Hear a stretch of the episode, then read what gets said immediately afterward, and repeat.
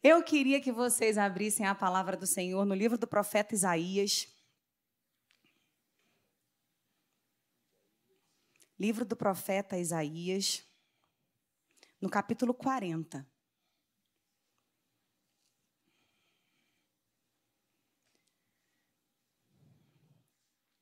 Todo mundo encontrou? O pessoal da projeção vai me dar um, um suporte aqui, que quem está sem Bíblia pode acompanhar também, né?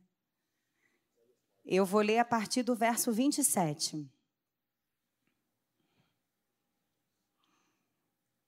Isaías 40, a partir do verso 27. Todo mundo encontrou? Quem não encontrou, tem uma cola santa aqui no, no projetor. Diz assim: eu estou lendo na versão da Nova Almeida, mas se você tiver com alguma outra versão, fica tranquilo, tá? É tudo palavra de Deus. Diz assim: Por que então você diz, ó Jacó, e você fala, ó Israel: O meu caminho está encoberto ao Senhor, e o meu direito passa despercebido ao meu Deus. Será que você não sabe, nem ouviu que o eterno Deus, o Senhor, o Criador dos confins da terra, nem se cansa nem se fatiga? A sabedoria dele é insondável. Ele fortalece o cansado e multiplica as forças ao que não tem nenhum vigor.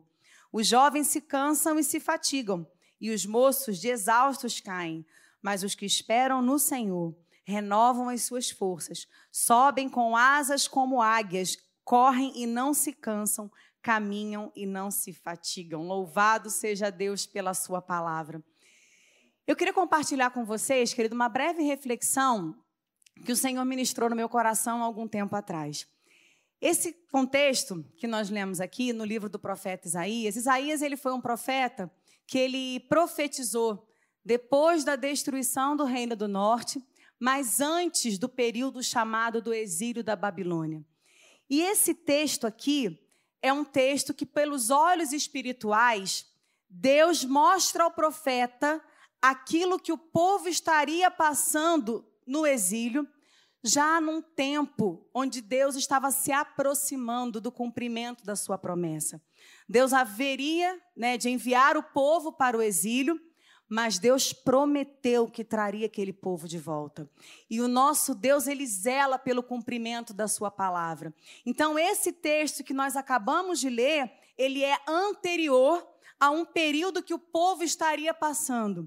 E pelos olhos espirituais, por uma inspiração do próprio Deus, o Senhor já deixa registrado para o seu povo uma palavra de ânimo, uma palavra de esperança, que ele renovasse a sua expectativa, porque aquele que fez a promessa, ele é fiel. E como que esses tempos de sofrimento, de espera, de improdutividade prolongado, como que esses tempos são difíceis para a gente, né? A gente já faz parte de uma geração que não gosta de esperar nada. Eu não sei vocês. Mas se a gente já vê uma fila, já entra na fila reclamando. Né? Porque a gente tem dificuldade, porque cada vez mais o tempo ele é precioso para a gente. A gente cada vez mais se torna impaciente no que diz respeito aos tempos de espera. Quem gosta de esperar? Ninguém gosta de esperar, gente. Se a gente pudesse, a gente queria a solução para os nossos problemas na hora que a gente precisa delas. A gente tem essa dificuldade. Às vezes você quer que alguma coisa mude na sua vida, mas você não sabe o que fazer. Às vezes você quer que alguma situação seja resolvida, mas você não tem meios para resolver aquilo. Ou vamos dar uma aprofundada na conversa? Às vezes você está orando por muito tempo por alguma coisa e aparentemente não tem resposta. Ou aparentemente existe um silêncio no céu. Como é que você se sente nesses períodos? Quando você está clamando, quando você está pedindo por um socorro, quando você está pedindo que o Senhor venha ao encontro do seu clamor, da sua necessidade, e aparentemente, silêncio. Será que a gente se sente cansado? Será que a gente se sente desanimado? Como se as nossas forças estivessem acabando nesses períodos, como é que nós nos vemos diante do Senhor? Nesse tempo, como é que a gente percebe a presença do Senhor? E é muito interessante porque Deus usa o profeta para começar um diálogo com o povo, tendo esse objetivo de animá-los, onde aparentemente nada diferente acontecia onde aparentemente eles continuavam inaptos para realizar o desejo do coração deles, que seria voltar para a terra, resgatar aquilo que foi deixado lá atrás, Deus escreve uma mensagem para o seu povo, trazendo a eles novamente um fôlego, um sopro de esperança. E a primeira coisa que Deus começa aqui, nessa mensagem para o seu povo, naquele contexto, é trazendo ao conhecimento do povo que ele estava ciente de tudo o que estava acontecendo. O profeta diz que ele vê, que ele escuta, e se o profeta vê, é porque Deus vê. Se o profeta estava ouvindo, é porque o próprio Deus estava ouvindo. O profeta só vê porque Deus viu, querido. O profeta só conseguiu contemplar, ainda que com olhos espirituais, com ouvidos espirituais, porque o próprio Deus estava bem presente em tudo aquilo ali que estava acontecendo. E é interessante que nós lemos aqui, no verso, no verso 27, que ele fala assim: por que, que você está dizendo que o seu direito está passando despercebido, que o seu caminho está encoberto diante de Deus? Porque pela demora do cumprimento, pela demora do tempo, né? Porque Deus havia estabelecido que seria um tempo e não seriam dias, não seriam meses, foram anos e vários anos. O povo estava achando que Deus não estava vendo o que ele estava enfrentando. O povo estava com o sentimento de que Deus tinha largado eles para lá. Deus estava presente, mas apesar daquele cenário tão adverso, o povo não estava conseguindo ver a presença de Deus naquele lugar. E o sentimento era verdadeiro, o povo estava sentindo. Mas o fato, perdão, o sentimento era real porque o povo estava sentindo. Mas não era uma verdade o que o povo estava sentindo. Porque Deus estava com o seu povo. Deus nunca abandonou o seu povo. O Senhor nunca largou o seu povo de mão, porque Deus é um Deus que ele zela pelo cumprimento da sua promessa, ele zela pelo cumprimento da sua palavra. E quantas vezes nós sentimos errado? Quantas vezes nós fazemos leituras circunstanciais de forma errada? E a palavra do Senhor no Salmo 1, verso 6 diz assim: Porque o Senhor conhece o caminho do justo. O Senhor conhece o seu caminho, querido. O Senhor sabe da sua vida, amém? O Senhor sabe da sua história. O Senhor, Ele ouve o que você fala no seu coração. O Senhor, Ele lê os seus pensamentos. Então, quando vier um pensamento contrário, o inimigo tentando desanimar a sua fé, tentando desmotivar a sua esperança, traga à sua memória aquilo que alimenta a sua fé em Deus, que é a sua palavra. Apresenta ao Senhor. Poxa, Ana, mas eu vou falar com Deus que eu estou pensando que Ele não está nem aí para mim? Querido Senhor, Ele sabe. A Bíblia nos ensina aquele som do coração e ele esquadrinha o pensamento. Se nós tivermos reservas para com o nosso Deus, não é esse tipo de relacionamento que ele veio nos propor e nos convida a entrar com ele. É um relacionamento de transparência o pensamento pode vir, mas quando vier, entra na presença do teu Deus. Apresenta ao teu Pai aquilo que está vindo na tua mente, porque ele fala conosco hoje pela sua palavra, assim como falou com o povo lá naquele tempo do exílio. Eu estou vendo. Eu estou ouvindo.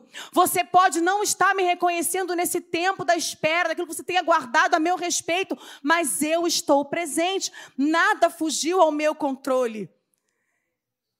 No capítulo 59 desse mesmo livro, ele fala: os seus braços não estão encolhidos que não possa nos abençoar, os seus ouvidos não estão tampados que ele não possa nos ouvir. O Senhor, ele está apto para nos receber. E que o que chancela esse nosso recebimento é o sangue de Jesus, querido. Nós temos livre acesso à presença do nosso Senhor a partir do derramamento do sangue de Jesus, porque para nós foi comprado um caminho que até então estava fechado. Para nós foi ofertado um trono da graça que nós estávamos impedidos porque havia uma separação entre nós e o nosso Deus. Mas hoje nós temos esse livre acesso. Entra nessa presença, entra nesse lugar e apresenta ao teu Deus o que está afligindo o seu coração. Porque o fato de Deus ainda não ter trazido o povo de volta nesse contexto não significa que o Senhor não estivesse ouvindo. Não significa que o Senhor não estivesse atento para aquilo que o povo estava clamando a ele. A ausência da voz, a ausência de uma manifestação visível, não significa a ausência da presença do nosso Deus. Existe um tempo para todos os propósitos. A sua vida está debaixo de um propósito muito bem estabelecido.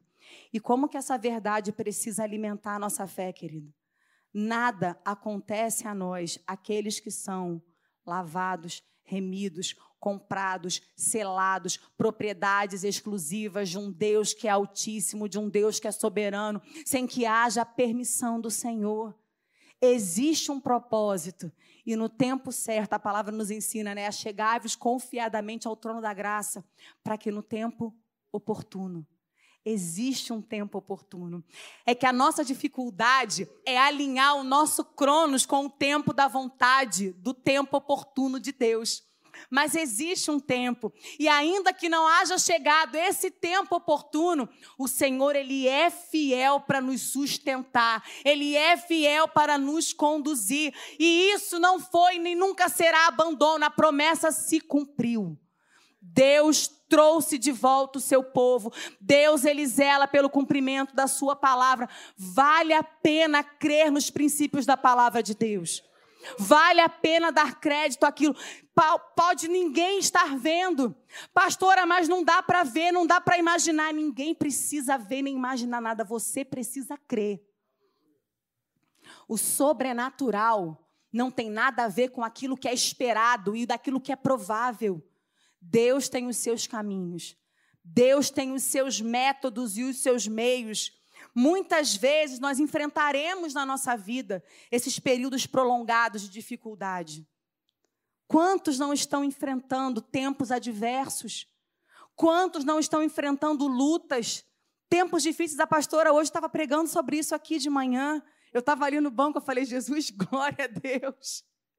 Quantos não estão passando por aflição? Ansiando por uma resposta da parte de Deus. Mas o Senhor, Ele garante que Ele estaria conosco todos os dias, independente de tempos, épocas e circunstâncias. Mesmo quando você se sentir sozinho, você não está sozinho. Esse sentimento ele é comum.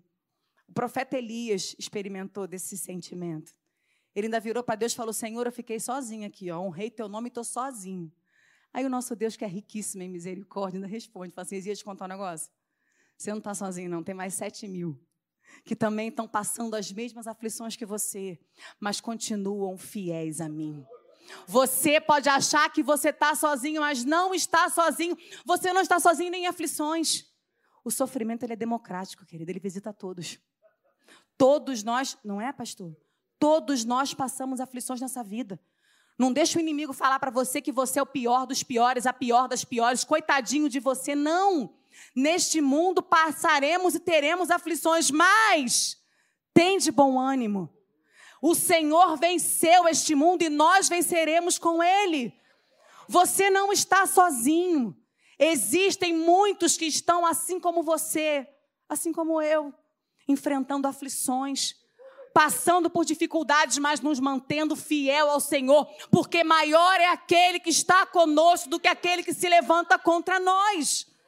Nós precisamos nos alimentar desta verdade, desta palavra. Nós temos a maior das, das companhias. Certa vez eu estava orando, e como filho a gente pede ao pai, certo? Né?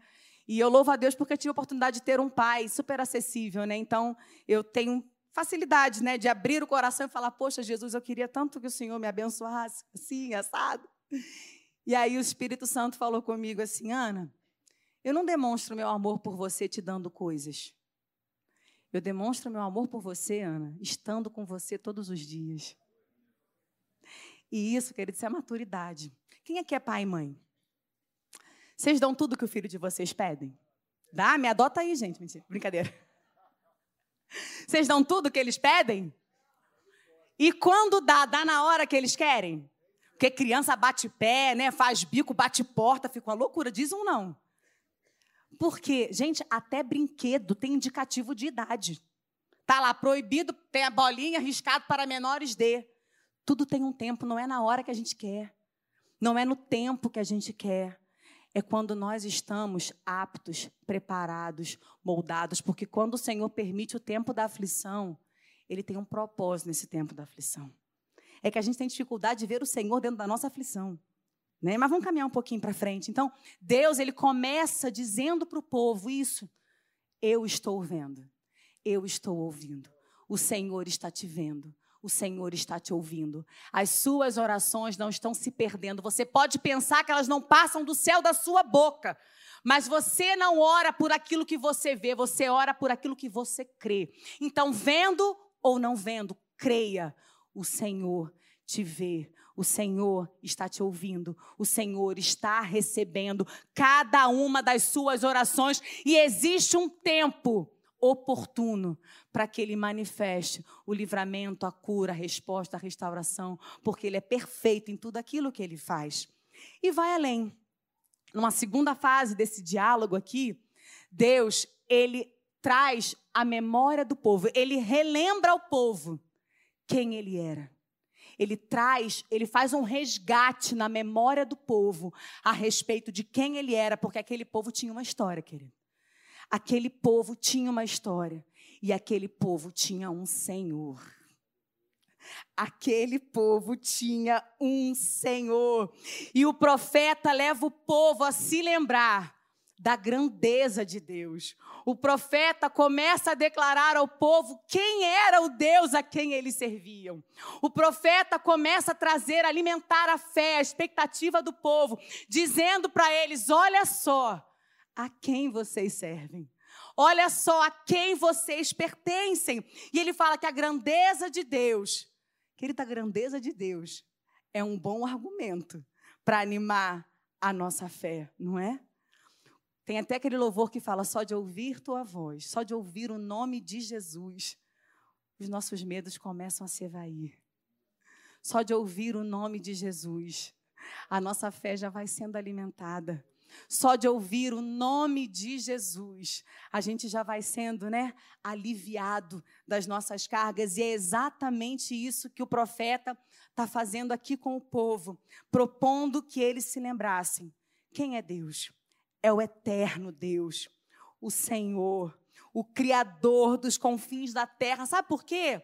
Porque enquanto o povo se lamentava, o povo se esquecia da grandeza de Deus. Enquanto o povo murmurava, o povo se esquecia de quem era o seu Deus e o seu Senhor.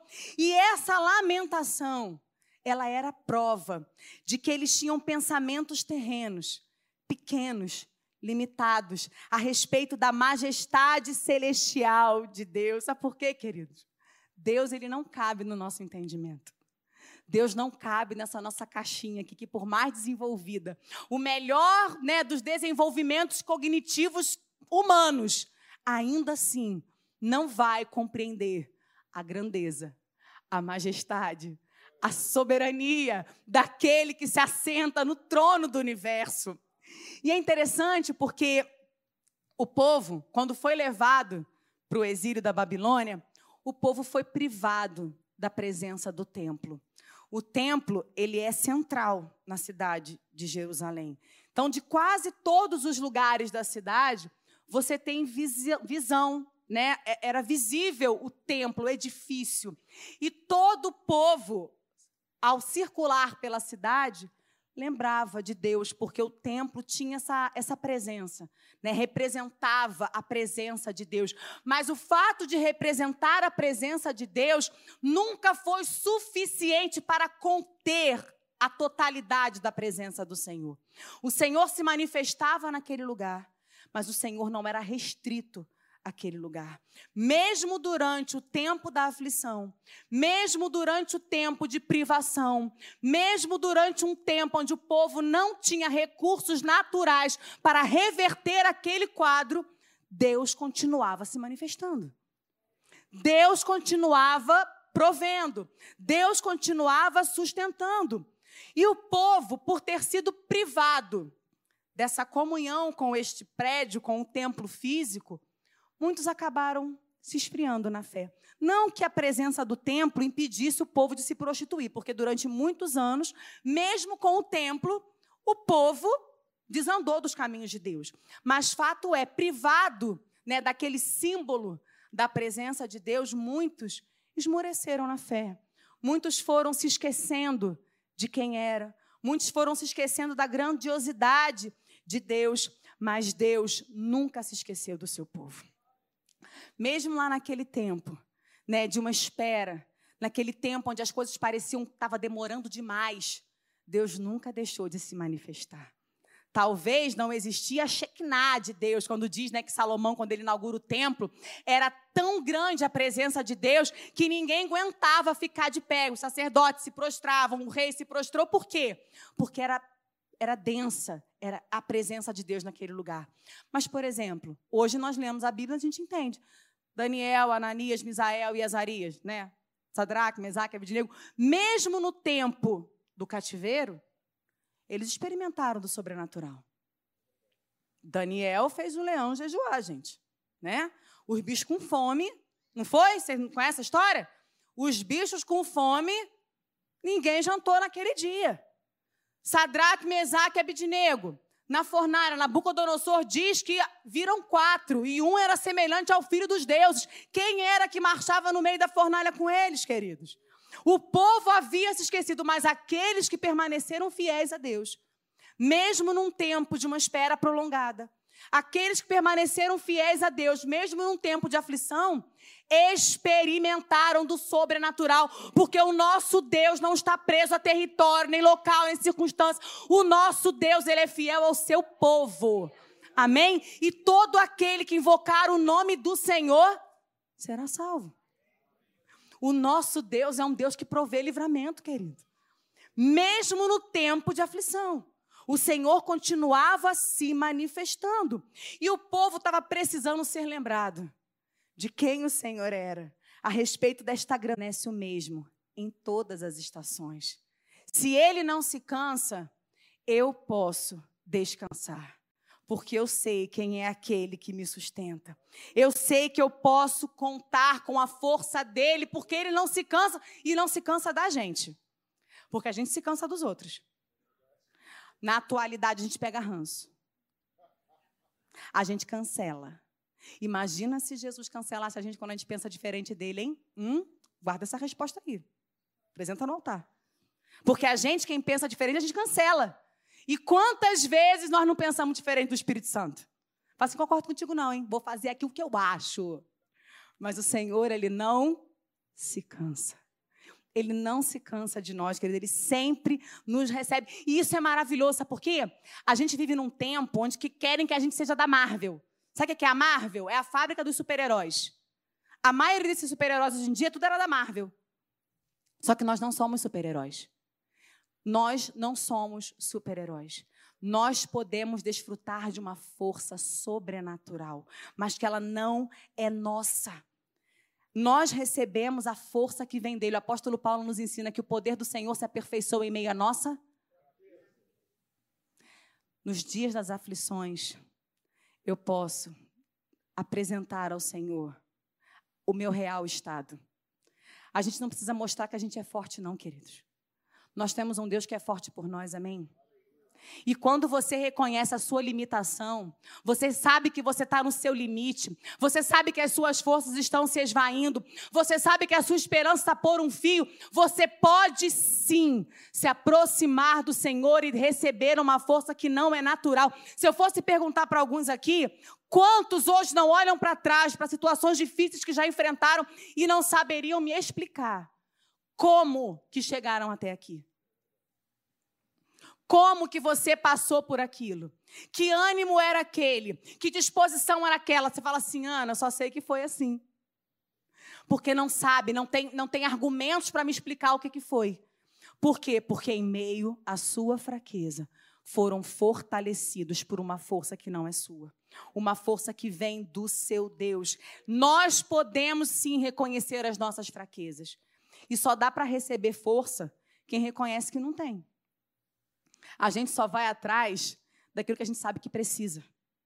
Quando você já chegou no limite das suas tentativas, no limite das suas forças, e você baixa a guarda e você fala: Senhor, eu me rendo. Senhor, eu não dou conta mais sozinho. Eu preciso do teu socorro. Eu preciso da tua da tua intervenção na minha vida, na minha história. O Senhor ele não se cansa. O profeta vai além, o seu entendimento é insondável. O entendimento do Senhor é insondável, ou seja, é sem limites. Não é possível conhecer os pensamentos, o entendimento do Senhor. Quantas vezes a gente passa por esses tempos e a gente fala assim: ah, não estou entendendo nada, quem já? Eu já falei, falo muitas vezes, entendeu? Estamos na transparência. Faço, Jesus, não estou entendendo nada.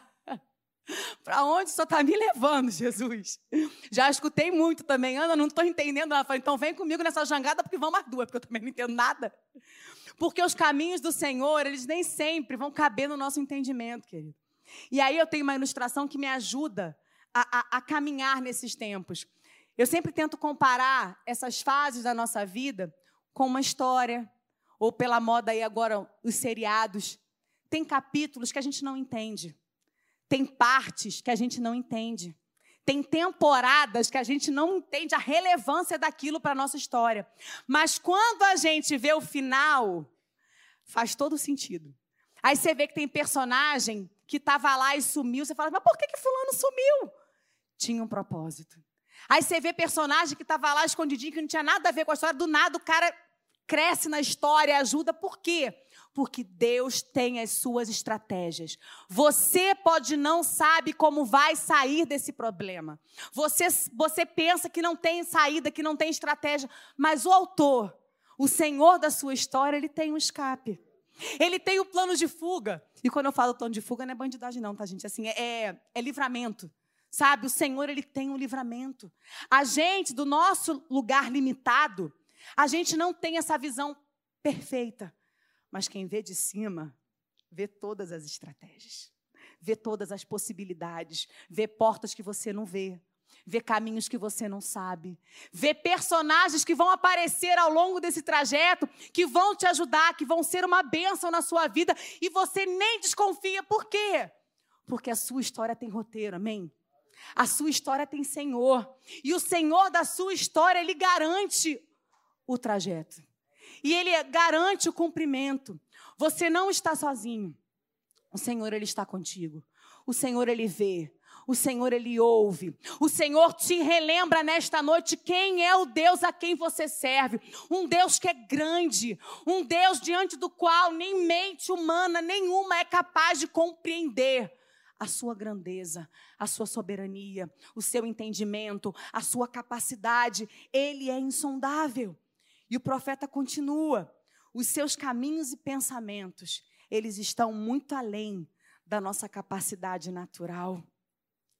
Em Isaías, no mesmo livro do profeta, no capítulo 55, 8 e 9, diz assim: Porque os meus pensamentos não são os pensamentos de vocês, e os caminhos de vocês não são os meus caminhos, diz o Senhor. Porque assim como os céus são mais altos do que a terra, assim os meus caminhos são mais altos do que os seus caminhos, e os meus pensamentos são mais altos do que os pensamentos de vocês. A vida com Deus, ela vai nos levar para caminhos mais altos, mais altos, perdão. E aqui mais uma vez, Deus está nos ensinando que existem pensamentos mais altos, que existem caminhos mais altos, e esses caminhos mais altos, eles são preparados por pensamentos muito mais altos a seu respeito. Porque naturalmente a gente não consegue alcançar aonde o Senhor está nos conduzindo. Aonde o Senhor naturalmente nos toma pela mão e nos conduz. Porque quando a obra se revelar, quando Deus cumprir o que ele precisa trazer à existência na nossa vida, a gente se espanta. A gente se espanta. Porque o Senhor nos faz assentar em lugares que naturalmente não nos assentaríamos o Senhor nos faz participar de locais. Querido, nós aqui estamos entre príncipes e princesas do Senhor. Quando foi que nos seus melhores dias você pensou em se assentar entre príncipes e princesas do Senhor? Isso é uma honra, sabe por quê? Infelizmente a gente traz isso para coisa do cotidiano e trata como coisa de pouco valor. Mas nós hoje fazermos parte da família de Deus, isso é uma honra sem precedente. Isso é uma honra sem precedente. Nós temos acesso à presença de Deus. Quantas pessoas hoje em dia em desespero? E quando a gente fala desespero, já pararam para pensar na palavra desespero? Falta de esperança. A falta de esperança ela mata. A falta de esperança ela gera morte. Mas nós servimos e conhecemos e temos acesso ao Deus de toda esperança. Ao Deus de toda esperança.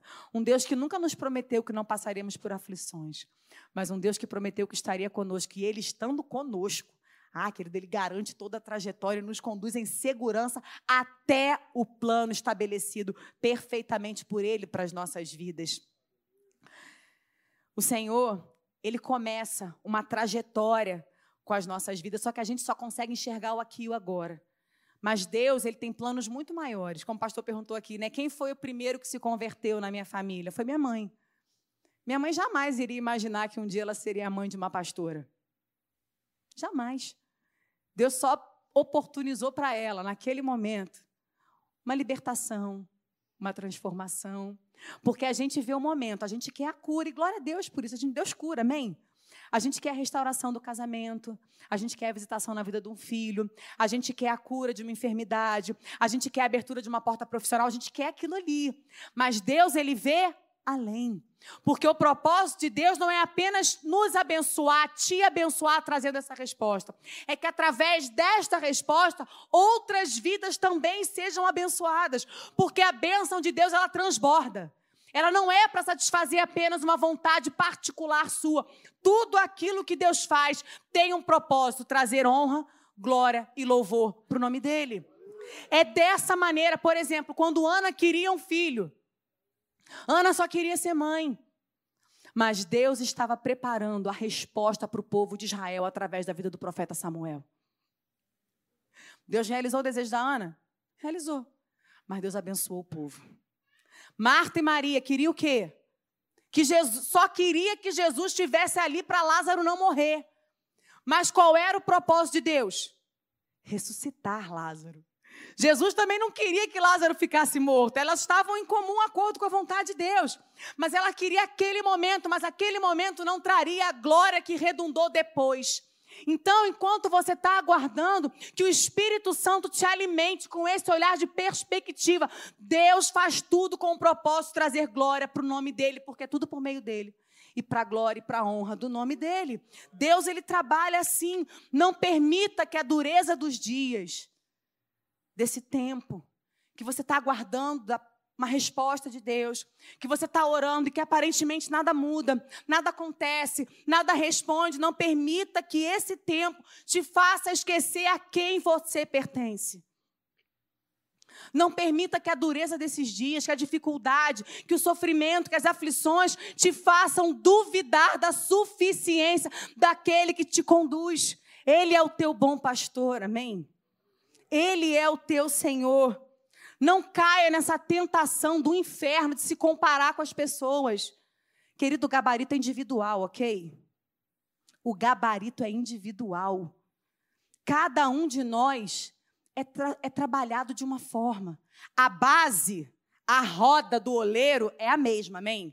A roda é a mesma, mas o formato dos vasos, cada um tem um propósito e todos são para que se, se tornem vasos de honra nas mãos do oleiro. Então a sua vida não é melhor e não é pior, a sua vida ela é sua e Deus tem um propósito para você. E se está passando por um tempo de aflição, entenda: o Senhor está te moldando, o Senhor está preparando, e o propósito é produtivo.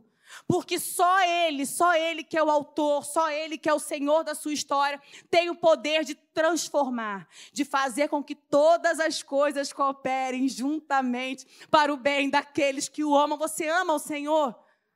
Você ama o Senhor? Responde para você: você ama o Senhor? Então descansa o teu coração. Aquieta a tua alma, faz que nem o salmista, porque te abates dentro de mim, ó minha alma.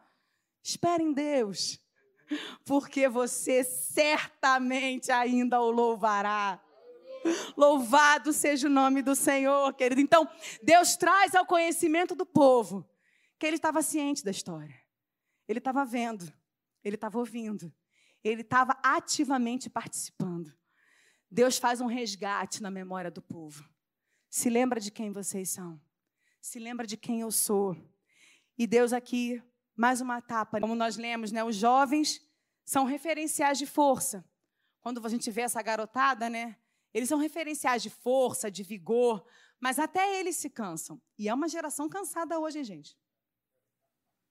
Eu acho que a minha geração cansava menos. Essa geração de jovens hoje é uma geração cansada. Estão sempre cansados. Né? Como é que você está? Estou cansado, pastor. Minha, meu filho já está cansado. Uma geração cansada. Mas a força humana, a nossa força, ela é, ela é, ela é surpreendentemente limitada. Mas isso não acontece com a força que o Senhor dá àqueles que são seus. No verso 29 que nós lemos agora, diz assim, né, que ele multiplica as forças a quem não tem nenhum. Para completar, aquele que não tem nenhum. E essa ideia eu aprendi com meu marido, gente. Como assim multiplica aquele que não tem nada? Tudo aquilo que tu multiplica por zero é o quê? Zero vezes zero? Então como é que fica? Ele multiplica as forças àquele que não tem nenhum vigor. Se não tem, vai multiplicar o quê? Um nada. Eu falei, mas Jesus, mas aí ficou ruim para gente. Já não tenho nada, né? Vai, né? Mas aí, querido, a gente entende que essa força que o Senhor multiplica não é a nossa força, é a força dele. Ele multiplica a força ao que não tem, não é a força do que não tem. É ele multiplica a força que vem dele.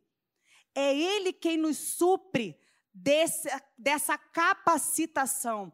E essa força ela não é percebida em estrutura, em, né, em perfil. Não, quantos homens e mulheres de Deus, de estruturas megas frágeis, são homens fortes, são mulheres fortes por Deus, né? Porque são revestidos de uma força sobrenatural, uma esperança que está muito além daquilo que é visível. E essa força, ela é resultado do caminho mais alto, dos pensamentos mais altos, dos planos mais altos. Nos nossos dias atuais, a força, ela está muito vinculada ao tamanho do braço. Né? Às vezes você vê uns rapazes, né? mais rapazes, né? Uns braços, fala assim, nossa, fulano, né? Tá forte. Quando que, na verdade, a força não tem nada a ver com o tamanho do braço. A força, ela está diretamente relacionada à capacidade de suportar pesos. Força está diretamente relacionado à capacidade de suportar pesos. E o Senhor, Ele sabe que essa nossa resistência, por mais que seja boa, ainda assim ela é muito limitada. Por melhor que seja, é por isso que Ele fala assim, ó, vinde a mim todos vocês que estão cansados e sobre. Estão com peso demais. Já tentaram andar? O pessoal aqui que né, gosta de fazer uma academia, já tentaram botar aquelas canaleiras na perna e ir andando? Oi? Eu falei certo. Não falei certo, gente? Falei não? Falei o quê? Falei caneleira, não? Falei joelheira? Então, gente, sabe aquele negócio que. Caneleira? Já tentou colocar as caneleiras na perna e andar? A gente anda igual um astronauta, né? Por quê? Porque está pesado. Né? Ela traz uma sobrecarga, um sobrepeso para as nossas vidas. E aí o Senhor ele nos convida a vir a Ele e apresentar aquilo que para a gente está pesado, aquilo que para a gente está difícil, aquilo que para a gente está trazendo essa dificuldade de locomoção. Nós temos um lugar. O que, que para você está pesado hoje, meu querido? Qual é o fardo que você fala assim, Ana? Não estou aguentando. Não vou aguentar muito tempo. Não vou dar conta. Você tem um lugar para depositar as suas sobrecargas. Você não precisa andar sobrecarregado. Porque quando você tira esse peso que você sabe que você não vai dar conta sozinho. E aí você traz o Senhor para esse processo e você tem a oportunidade de colocar diante dele essa sobrecarga, o Senhor ele te faz andar muito mais leve, o Senhor te faz andar de uma forma muito mais ágil. Mas aí o profeta fala de um grupo diferenciado. Ele fala assim: "Mas aqueles que esperam no Senhor". Eu fiquei pensando, o que, que significa então esperar no Senhor? Ah, então é esperar que ele vai fazer tudo. Né? Vou cruzar aqui meu braço e vou esperar porque ele vai fazer tudo. É isso? Não, ele vai fazer tudo aquilo que eu estou pedindo para ele fazer, então agora ele vai fazer. Não, tudo aquilo que eu estou né, na expectativa, tudo agora que eu colocar a minha mão vai dar certo. Esperar no Senhor é um exercício de fé, queridos. Os que esperam no Senhor é aqueles que exercitam a sua fidelidade ao Senhor, independente de tempos, independente de épocas, independente de circunstâncias. Os que esperam no Senhor é um exercício de colocar em prática aquilo que nós temos aprendido dele. É confiar na suficiência do seu cuidado. É confiar na suficiência da sua provisão. E a gente, quando fala assim, ah, mas os que esperam no Senhor, parece que nós estamos falando apenas de uma bênção que virá no futuro. E é fato. Se você passar por, por o seu presente hoje, aguardando em Deus, confiando em Deus, você vai sim colher o futuro né, das bênçãos. Fato é, por quê? Porque a obediência ela precede a bênção. É uma lei que Deus estabeleceu. Nós seremos abençoados quando nos submetermos à sua palavra. Ah, Ana, mas é difícil. Eu sei, por isso nós temos o Consolador conosco. O Espírito Santo é aquele que nos capacita a nos submetermos e colocarmos em prática aquilo que nós temos aprendido. Mas isso não quer dizer somente em relação ao futuro. Preste atenção comigo aqui quando ele fala aqui no verso 31 ele diz assim, ó.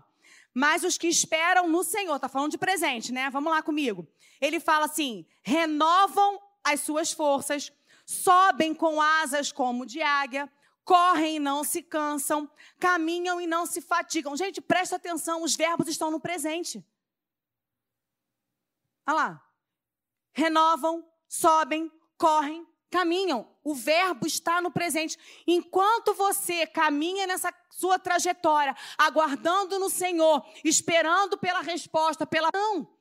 O povo teve história com o Senhor, mesmo naquele tempo de uma aparente improdutividade, mesmo num tempo de uma espera prolongada, mesmo num tempo que eles não tinham o que fazer. O povo ali, querido, estava dependente de uma intervenção de Deus o povo estava totalmente dependente, não haveria nada que eles poderiam fazer para mudar aquela circunstância, a não ser uma intervenção sobrenatural da parte de Deus.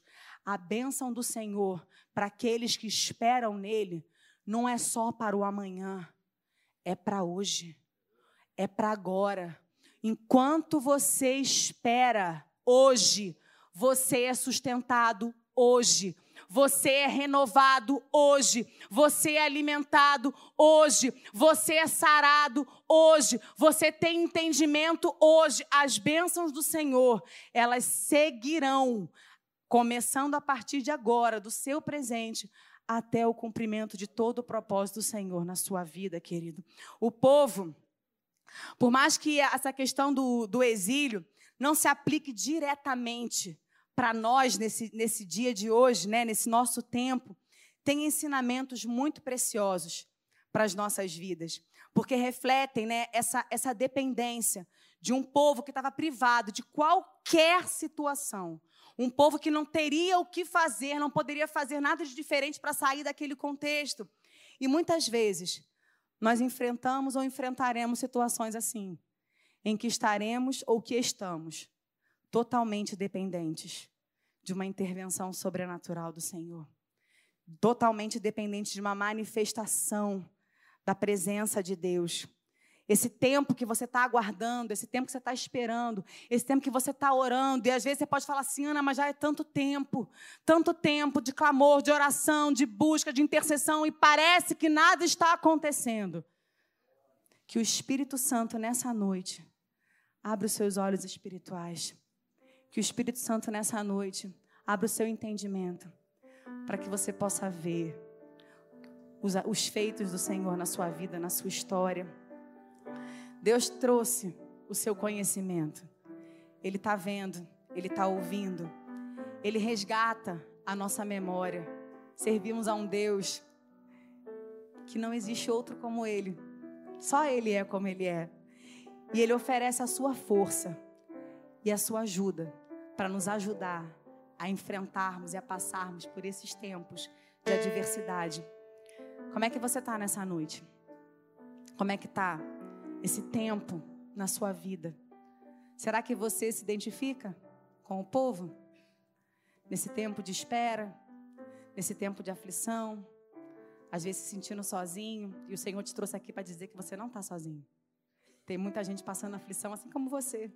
Às vezes mais, às vezes menos, mas lutando para permanecer fiel com o Senhor. O Senhor te trouxe aqui para te lembrar que você pertence a um Deus que é grande, viu? O Senhor não perdeu o controle da sua história. O Senhor não perdeu o controle da sua história. Pode ter saído do teu controle. E a gente fica inquietado quando as coisas fogem do nosso controle. Mas se fugiu do teu, mas está no dele, fica tranquilo. Vai dar certo.